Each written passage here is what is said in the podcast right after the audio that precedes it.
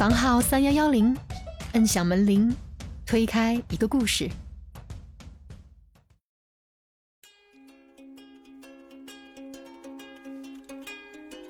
嗨，小伙伴们，大家好，我是凡凡。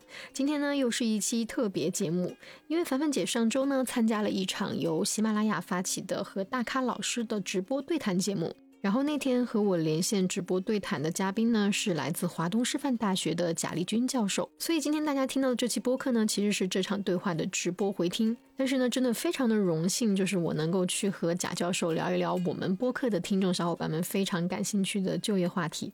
个人觉得贾教授的观点，不仅对毕业季小伙伴来说是值得好好听，拿个小本本做笔记；对还没有完成择业三级跳的小伙伴来说，也能起到很大的帮助。一起来听听看吧。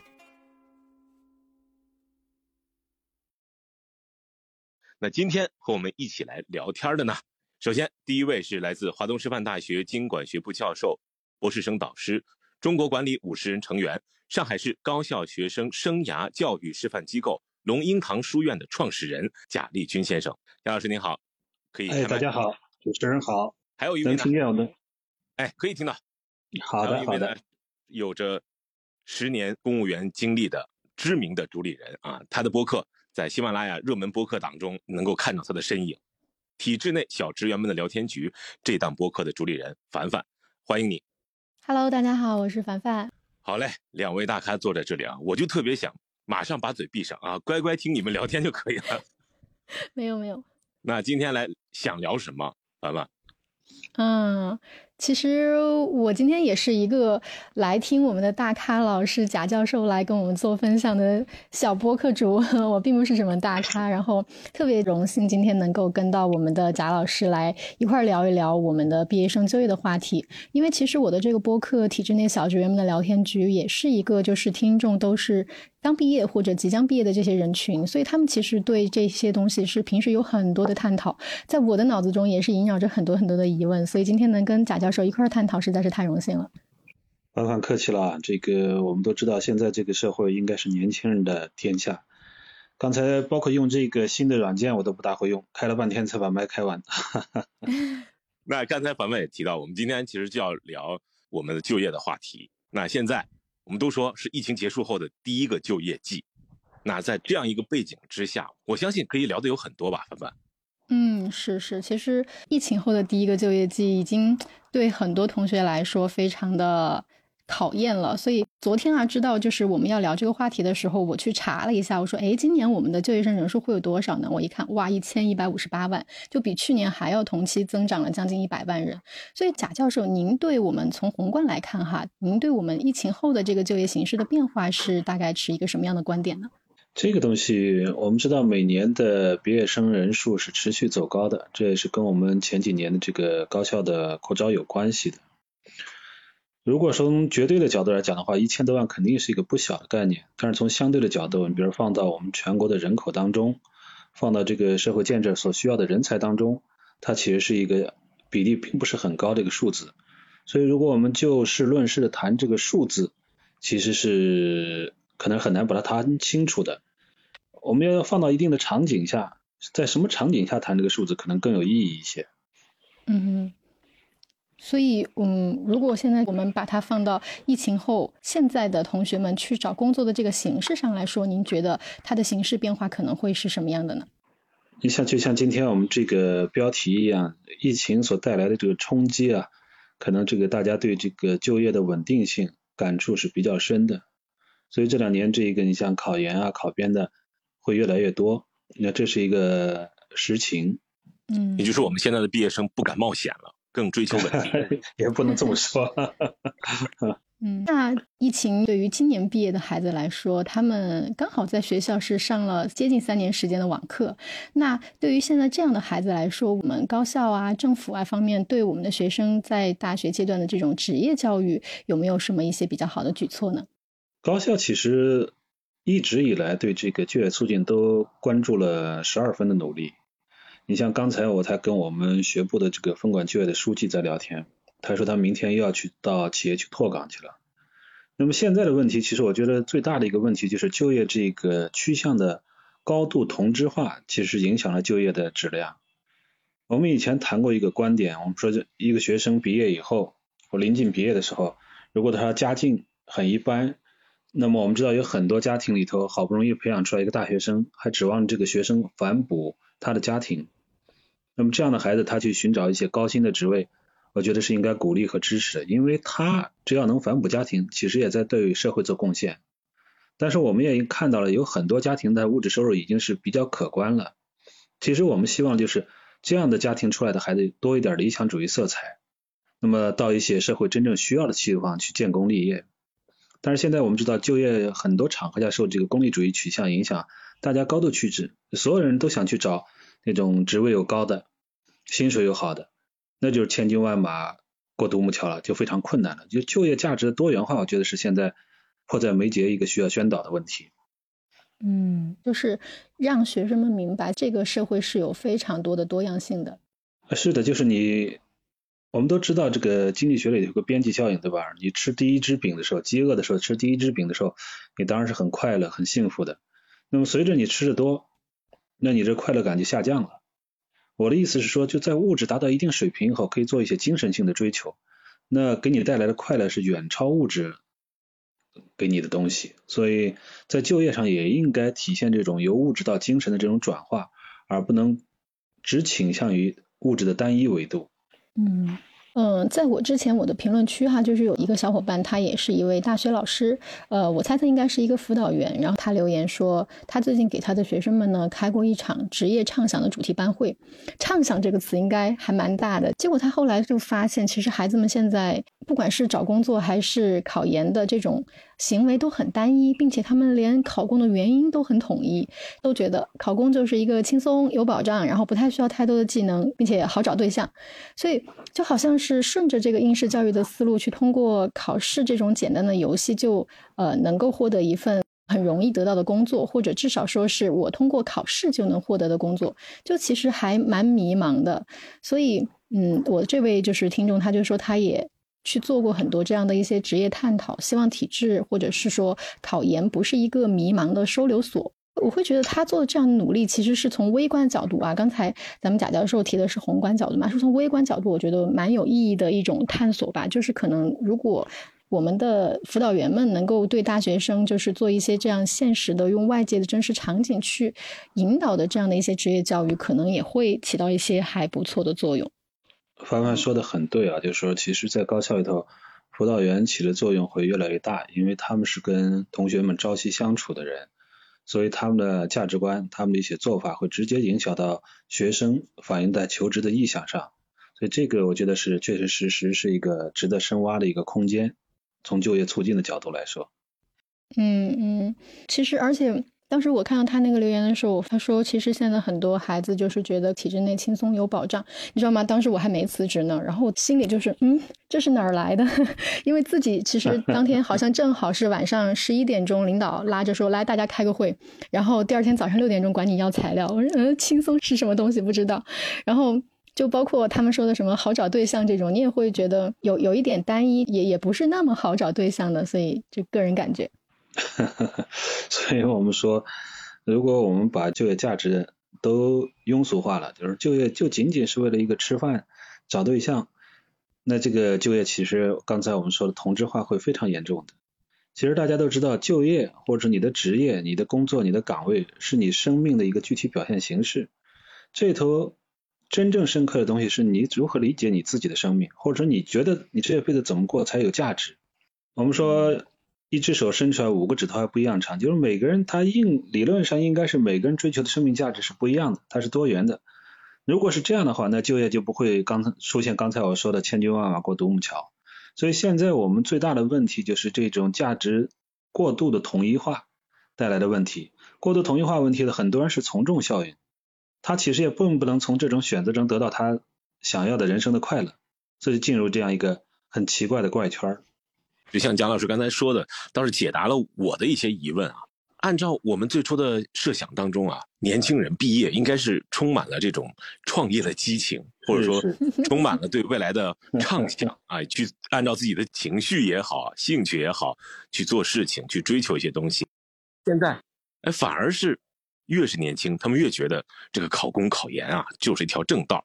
之前我也纳闷啊，刚才蒋老师说是因为有一些从众，那他们从众的那个领头人是谁？那这波人他们为什么能够接受这样的一个现状而放弃了自己？我我不相信他们没有热情。这个原因，我觉得自己想。我觉得主持人说的非常对啊，就是说年轻人天生是有激情和热情的，但是年轻人是需要去引导的，用正确的价值观引导的。刚才你提到就说，哎，究竟谁把这个年轻领到了这个同质化上？其实我们每一个媒体人都得扪心自问，我们媒体人或多或少是参与了这样一种共谋。我想举一个相反的，我们大家现在都非常知道的例子，就是最近比较火的淄博烧烤。其实淄博烧烤火到今天，大家都清楚，年轻人也好，还是中年人好，还是老年人去淄博去吃烧烤，绝不是冲着烧烤去的，他是冲着那一种心理氛围去的。那也就是说，在淄博这里头实现了这种价值观的释放，大家都趋之若鹜。那我们在就业的这个市场上，我们能不能做到多元价值观？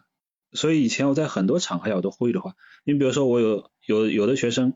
哎，他到边远地区去了，他到那里去工作了，他愿意为那里的的人民做一点贡献。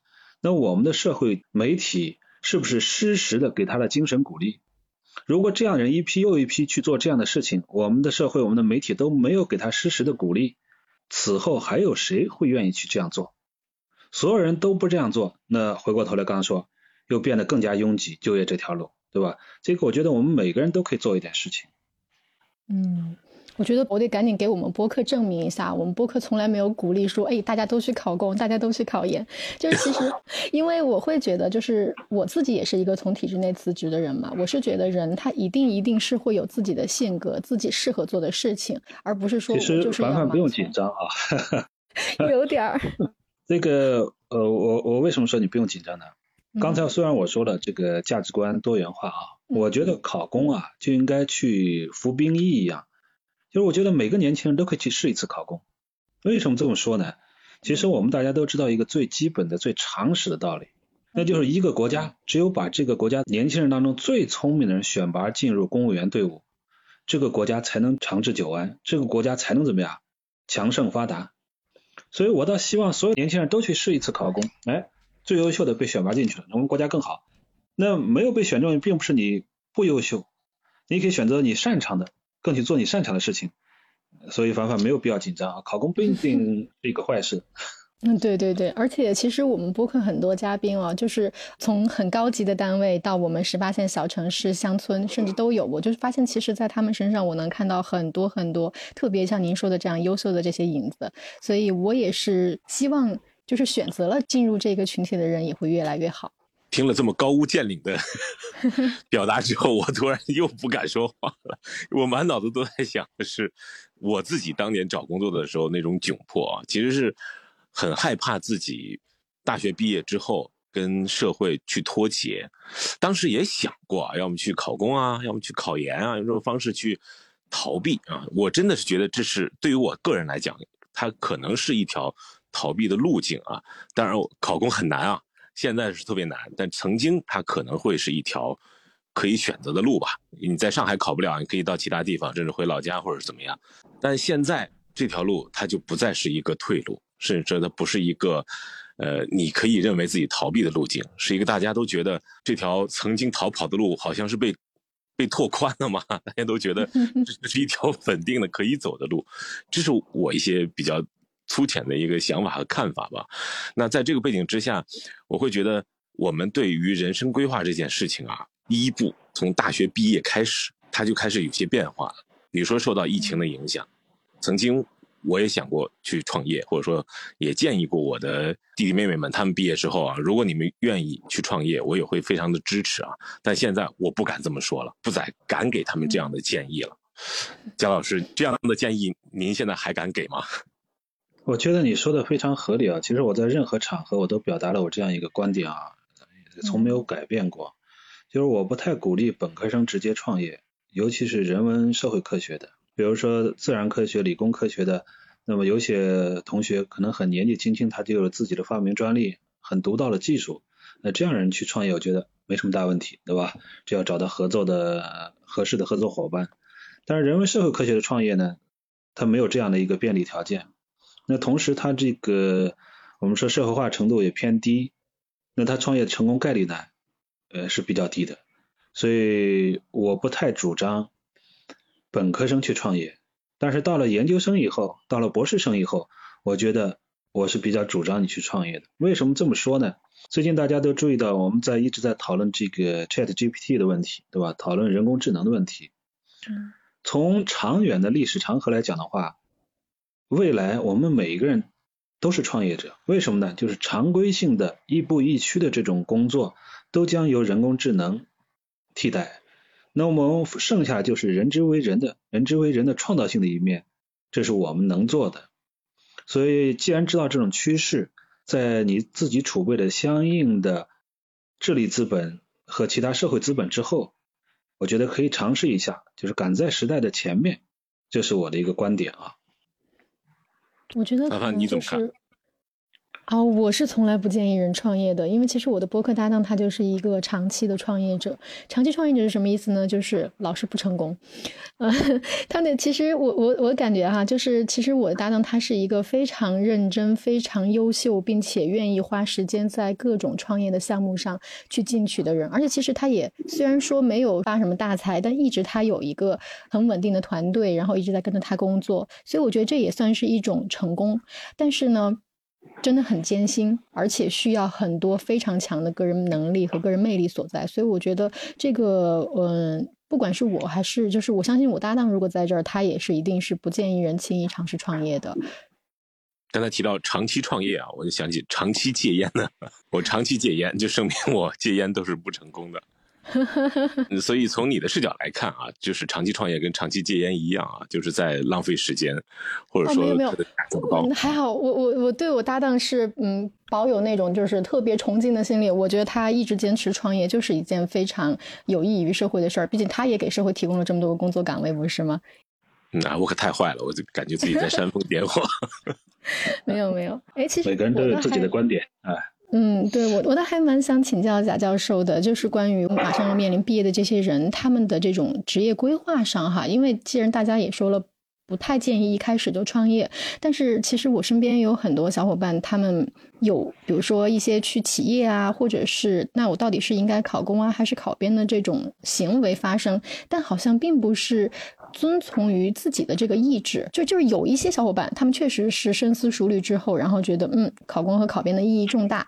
但是呢，也有更多的人是说我考公考编其实就是屈从于父母的要求，或者学校就业率有要求，我自己并没有什么职业规划，或者说。有一些孩子，他认为我有职业规划，但是呢，到他走入社会的那一刻开始，这个职业规划就成为一纸空文了。所以就想问一下贾教授，您对现在同学们做职业规划这件事儿，哈，比方说在毕业之前什么阶段应该分别有什么样的积累或者思考，这些方面有什么建议吗？我们提到的职业生涯规划，可能是基于中国传统文化的。那我们大家知道，西方它有一种职业规划，比如说它有一些人格量表啊等等，它测试你你适合干什么。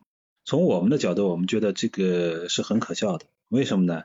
就是人是万物之灵，人具有最强的发展性，而且我们从事一个职业，我们不是去选拔奥运会冠军。那么选拔奥运会冠军确实存在着这种些许的差异，这些些许的差异就能导致你是冠军、亚军，乃至你拿不到名次。但是普通的就业而言的话，我们更关注的是这个人的志向、心智，或者再说的再通俗点，就是你的兴趣爱好究竟是什么？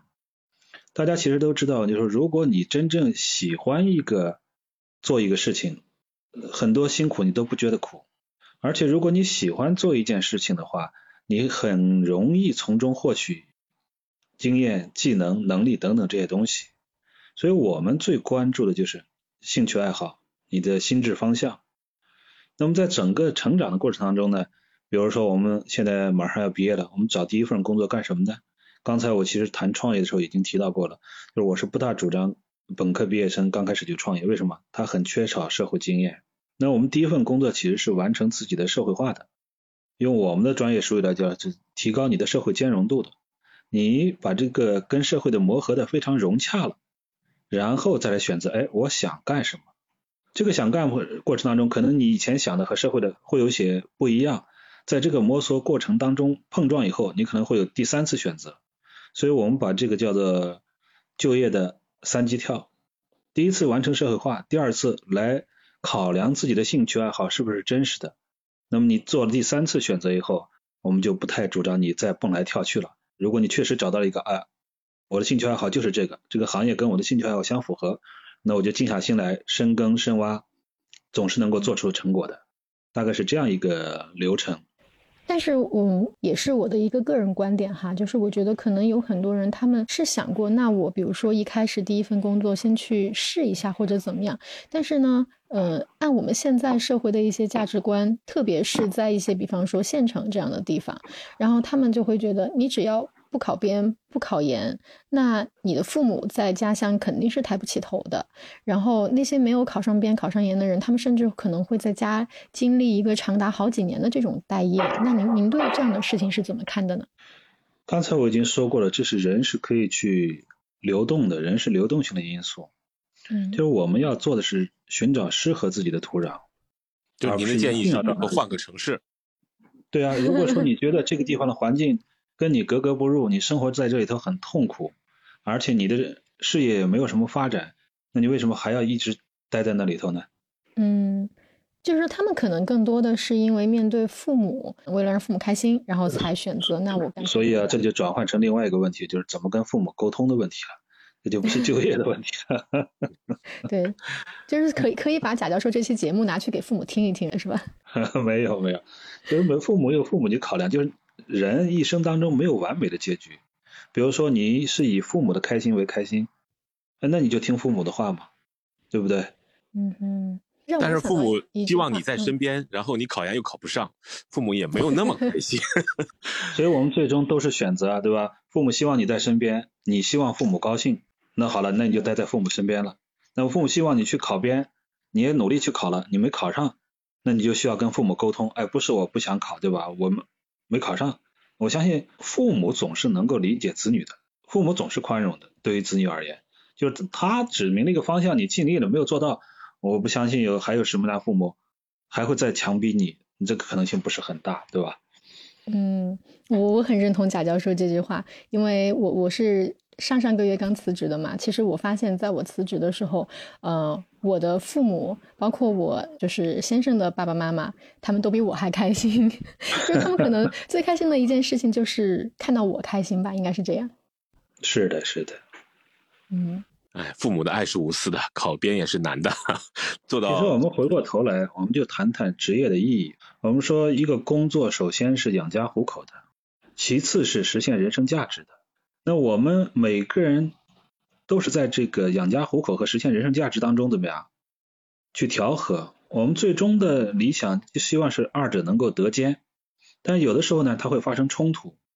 那发生冲突的情况下，你就要考量究竟是环境不好还是你的能力不够。所以你可以选择换一个环境，还是提升自己的能力，大概就是这样一个思路。这事儿我还真跟一位我的就是弟弟妹妹吧，他们。确实是遇到这样的事儿啊！回到老家以后去考公啊，考了两年都不是很顺利。我有聊跟他聊过啊，比如说我希望他试一试其他的一些职业方向啊，你先去工作，就像贾老师所说的啊，你先完成社会化的过程，或者说你先去找一份养家糊口的工作。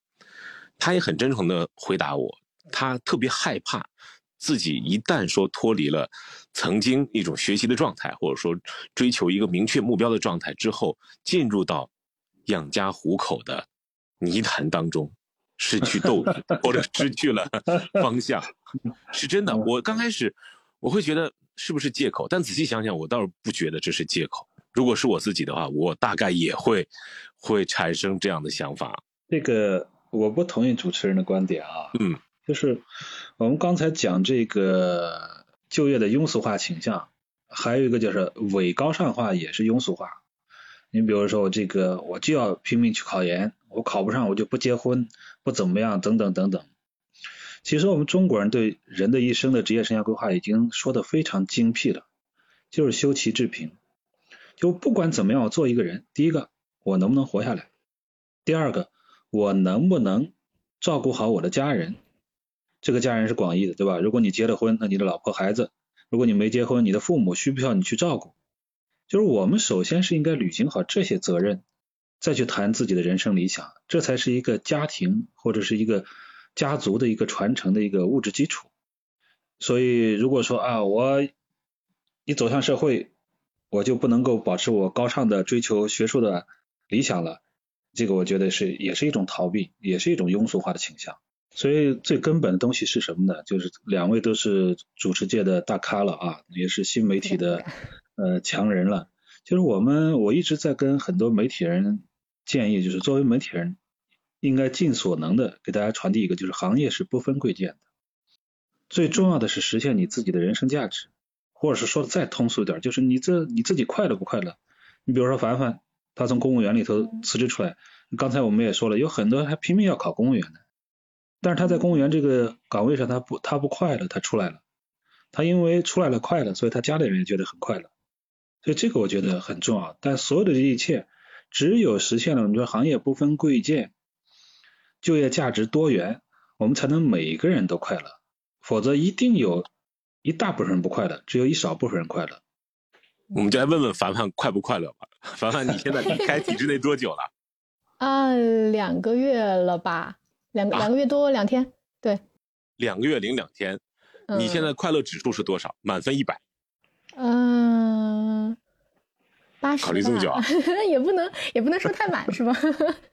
八十。对，呃，我我是这样的，就是我觉得离开体制呢，也不是因为我干的不开心或者干的不好。这个事情其实我跟我们播客里面的小伙伴还讨论过，就是我们认为离职的点应该是什么？就是比方说我不是因为我不开心而离职，不是因为跟谁相处的不好离职，这种都叫离职的点太低。实际上是因为我们真的认为人生应该翻一篇了，或者我认为我的人生应该进入下一个阶段的时候，我做好这个准备了，好，那么我就可以离职了。这个是我的一个看法。所以凡凡，你这样说会把大家绕糊涂了。嗯，没有不开心你就出来了。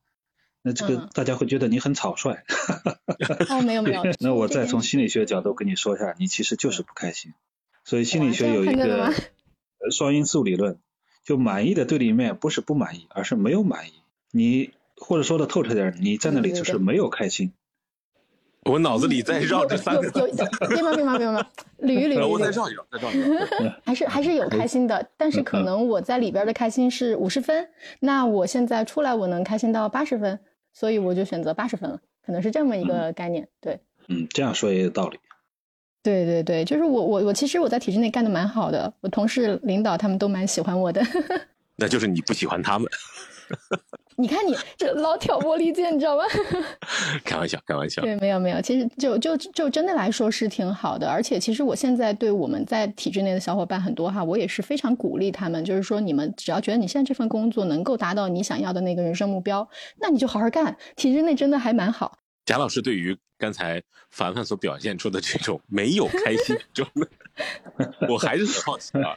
我还是很好奇，想想听听贾老师平时在您的接触过程当中，像凡凡这样的案例多吗？呃，有他这样想法的人很多，但是能主动跳出来，最终能决定跳出来的不多。那你觉得，就是贾老师，您觉得像这样的一个情况，是那些正在考公、正在想要通过这条路去选择自己人生方向的孩子们，他们将来也会面对的吗？呃，所以我刚才提了，就是说我们考公务员啊。大家一定要记住一点，其实刚才凡凡也说了，就我们很多人想象的公务员是很轻松的。那我要告诉你，你想错了。我跟不同的政府部门都打过交道，也共同合作过很多的项目。其实公务员远比我们想象的要辛苦的多，所以这是一点啊。就是如果你觉得考公务员进去就很轻松了，我觉得那你就不要考了。那你应该怀着就是什么呢？哎，我确实觉得做公务员以后，可能我有一些施展的舞台，我能够实现自己人生的一些想法，这个我觉得是我是鼓励的。反过头来讲的话，如果说在公务员队伍里头，你对公务员这种工作性质，你已经找不到它的意义了，其实我倒鼓励他们像凡凡这样，可以勇敢的跳出来去找自己喜欢的。当然这里头有一个前提，就是我们刚才说的安身立命，就是我们每走一步啊，我们是一个活生生的人啊。我们还是要吃饭、穿衣、住宿的，所以每走一步不能把自己陷到更糟糕的境地，除非你是一个打不死的小强啊。我对这件事情的一个小小的看法就是，我有很多的听友跟我留言说，他们觉得试错的成本实在是太高太高了，所以他们也觉得我这样做是一个非常不切实际。包括我搭档都批评我说啊，这个这个性价比太低了，你这个词词的。呃，但但是呢，怎么讲呢？就是那个那个听听友，我记得他留言当时说过这么一句，他说，呃，真的就很离谱，不给人试错的机会，只要你稍微。慢一步，拐个弯儿，你就会被大部队就好像要抛下的那个感觉。机会就只青睐那些从不犯错的人。但是这是人生啊，人生好像不应该只是要去找好工作，找一个稳定的工作，然后所有的事情都围绕着这件事情来做准备。所以我觉得这个可能也是这个听友给我的一些鼓励吧。我觉得我我去试试错也蛮好的。刚才凡凡提到这个听友的回复，我想起了另外一个一种说法吧。就是说，那些成功的人啊，其实就是因为他们的人生过程当中遇到的好事啊比别人多而已，并不是说他的他们的能力平均值究竟会有多高。其实，在整个那个数据当中，我们看到啊，就是一个人的成功和他的个人能力并没有成正比，只是和他的运气有特别大的正相关。那那这么说的，好像我们今天聊这个话题就已经失到头了，是吗？对对，就没意义了，因为我们现在好像没有办法 让每一个人都保证你一定会有好运，对吧？所以我觉得可能还是得有一些我们敢于去做吧。我觉得，我觉得有一句话说的很对。我上一期嘉宾啊，他是上海广播电台的一位十七年的早餐档的主播，他就说过一句话，他说：“我发现，只要你愿意去突破，愿意走出那一步。”好事儿都会找上门来，所以我觉得可能这个这个也有一定的关系吧。就是说，我们不一定说好运它就是一个从天而降的东西，而是需要你自己去努力探索的。是的，我是非常赞同的。就是遇到好事这件事儿，这个“遇”字也很重要啊。你不去遭遇什么，就不去努力向前走，或者说有动作，你可能连遇的机会都没有啊。这个其实千百年前的道家的创始人老子已经把这个事情说得很明白了。我们可能都听过这样一句话，可能未必理解它的意思，就是说我们说的二生三，三生万物。什么叫三？嗯，就是刚才凡凡讲的遇到，遇到就是交，交错。我们只有不停的投入到一个新一个环境当中去，才会有无穷多的机会，才会有无穷多的可能。其实就这样，但这里头又回到我们刚才说的，这个人要有非常好的心象。他才有可能有这种勇气。我们看到很多就业困难的朋友，其实并不是他的综合素质有多弱，就是他已经失去这种勇气了。他失去了这种勇气，他就缺少了从二到三的这种可能性，所以就会越来越糟糕。嗯，那我们看到还有一位听友上线了啊，莫言是吧？莫言可以开麦交流。各位老师，大家上午好。人生岔路口只剩下考研和考编是吧？好多人都考不了研，也考不了编的。是啊，那就解决一下我们对成功的是怎么样定义的吧。如果你不解决这个问题的话，你就会迷茫。对，莫言说的很对。那贾老师，你你能帮我们理顺一下这个成功的定义或者追求成功这件事儿？我我倒想想听听莫言的成功定义啊。可以，莫言可以吗？最近我最近呃看那个王阳明的心学嘛。他有第一条不就是心即理嘛？嗯，就是每个人对这一条可能就是理解不一样吧。所以成功的定义呢，就是因人而异。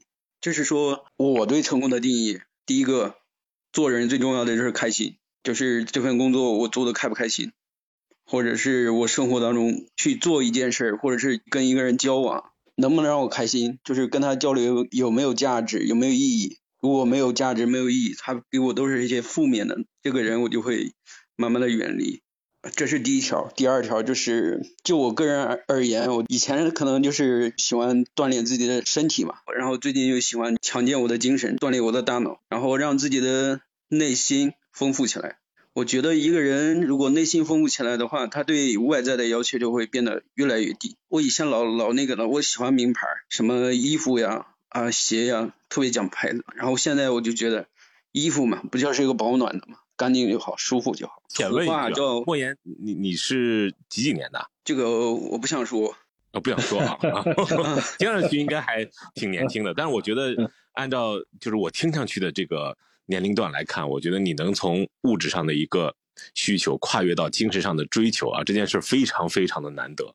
贾老师，你觉得呢？是的，我觉得莫言已经说的非常好了。但是刚才为什么夸莫言？就是我们如果不解决好成功这个定义，那我们的这种求职焦虑啊、工作焦虑也是会永远存在的。那什么叫成功？我觉得我可能举两个人的例子啊。一个是我在很多年前，我在江苏卫视做一档栏目叫《读书》，我们邀请了一个嘉宾，他说过一句话，他说：“今天比昨天好。”明天比今天高就是成功。其实我觉得这个说的很到位的，就是我们一直在成长，本身就是一个成功。另外一个是网络上的一句话，最早说的人我们当然不可考据。他说什么叫成功？就是照顾好养我的人，照顾好我养的人。我觉得他说的也很到位。就是我们过去把成功的定义都定义的过于宏大和绝对，其实我们。每个人都有自己成功的定义。从最基础的角度来讲的话，就是我这个人作为一个生命体，在我成长的过程当中，我是不是每天都接受到新的知识了？就像刚才莫言的，就我们我们生命的意义是什么？老子说过一句话：“天地其由拓跃乎？”就是呼吸。就我们一生当中不停的从外界接受新的知识，不停的产生自己新的思想，这就是在成长，这就是在变好。那当然，这是基于自己个人的角度。那从我个人的角度，还可以再延伸下去。那我身边的人呢？最低限度，我们知道家国，中国人是以家庭为一个最小的细胞社会细胞单元的。那在这个家庭里头养我的人，我是不是有能力把他赡养好了？我养的人，我是不是把他培养成人了？能做到这些了，我觉得就已经是非常成功的人。当然，在这个基础之上，你还有什么样的追求？由家到国到社会，做出更大的，我当然是要鼓励的。但至少有这一点，我觉得就足够了，就足以自慰了。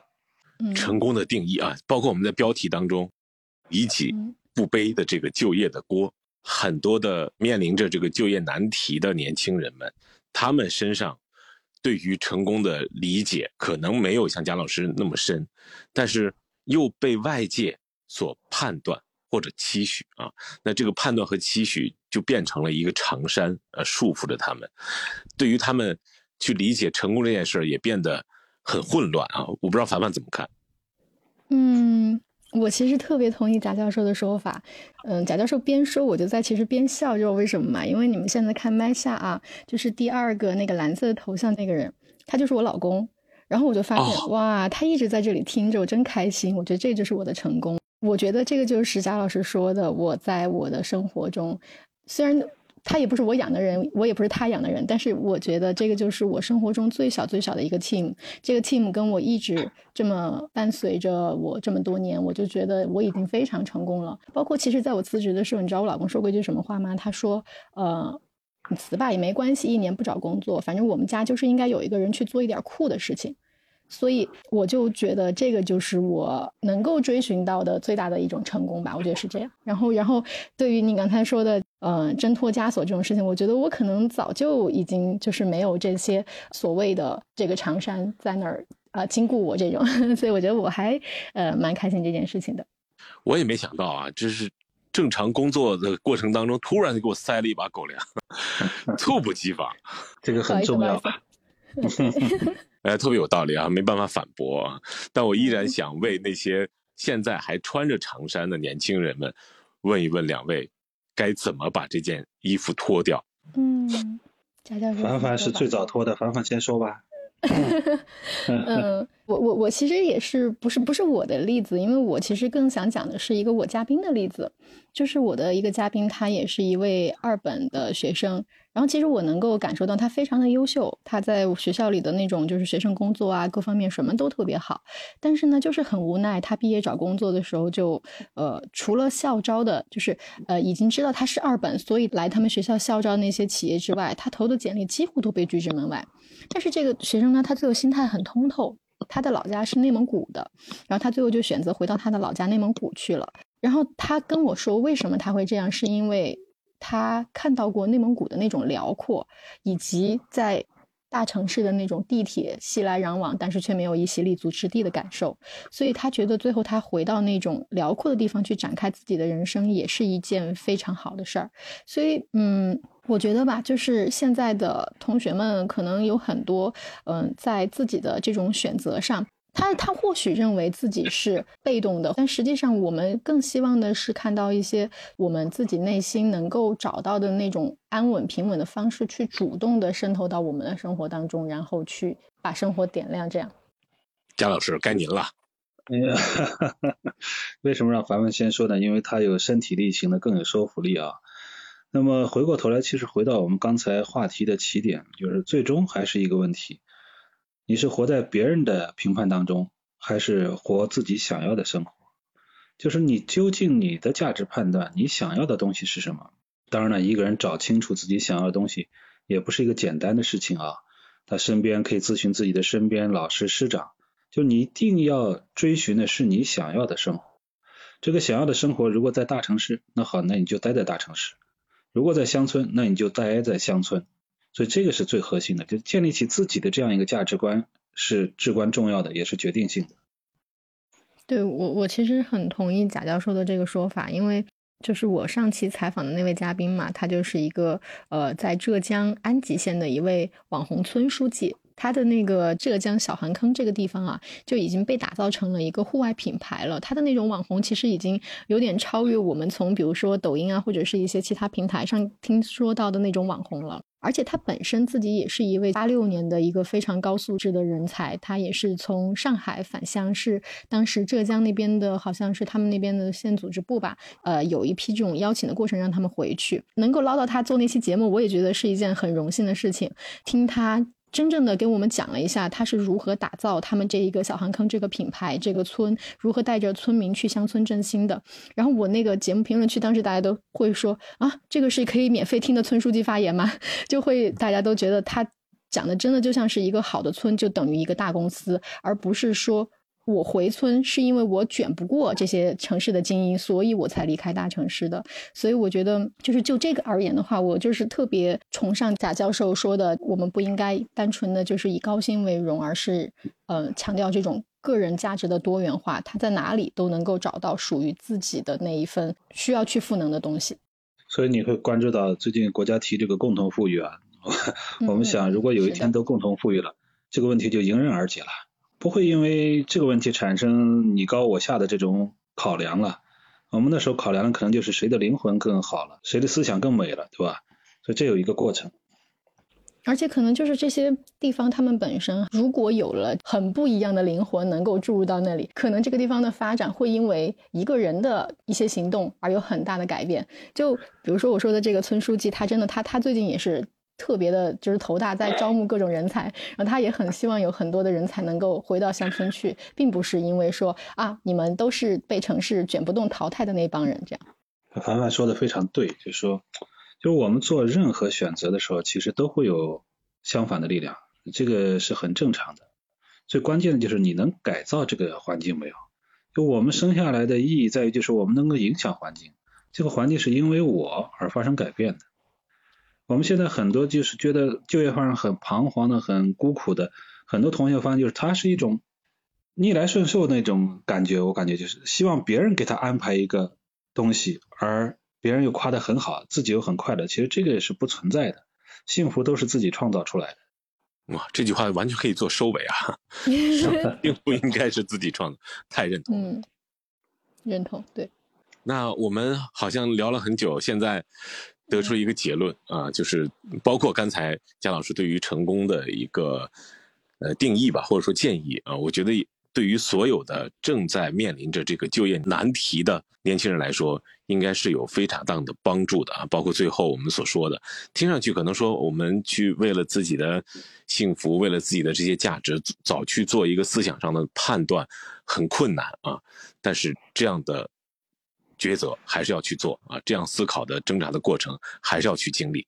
是。那我们今天也是非常高兴能够请到贾老师还有凡凡，我们一起来聊今天的话题。非常非常荣跟贾老师聊这次天，真的很开心，也谢谢喜马拉雅。哎，这个荣幸是我的啊，跟年轻人聊也能让我每天都在进步，不然我们就僵化了。啊，没有没有，您绝对没有。节目的最后呢，再次感谢贾教授以及喜马拉雅的邀请。小伙伴们，如果喜欢我们的节目，也记得点击订阅。我们下期再见喽，拜拜。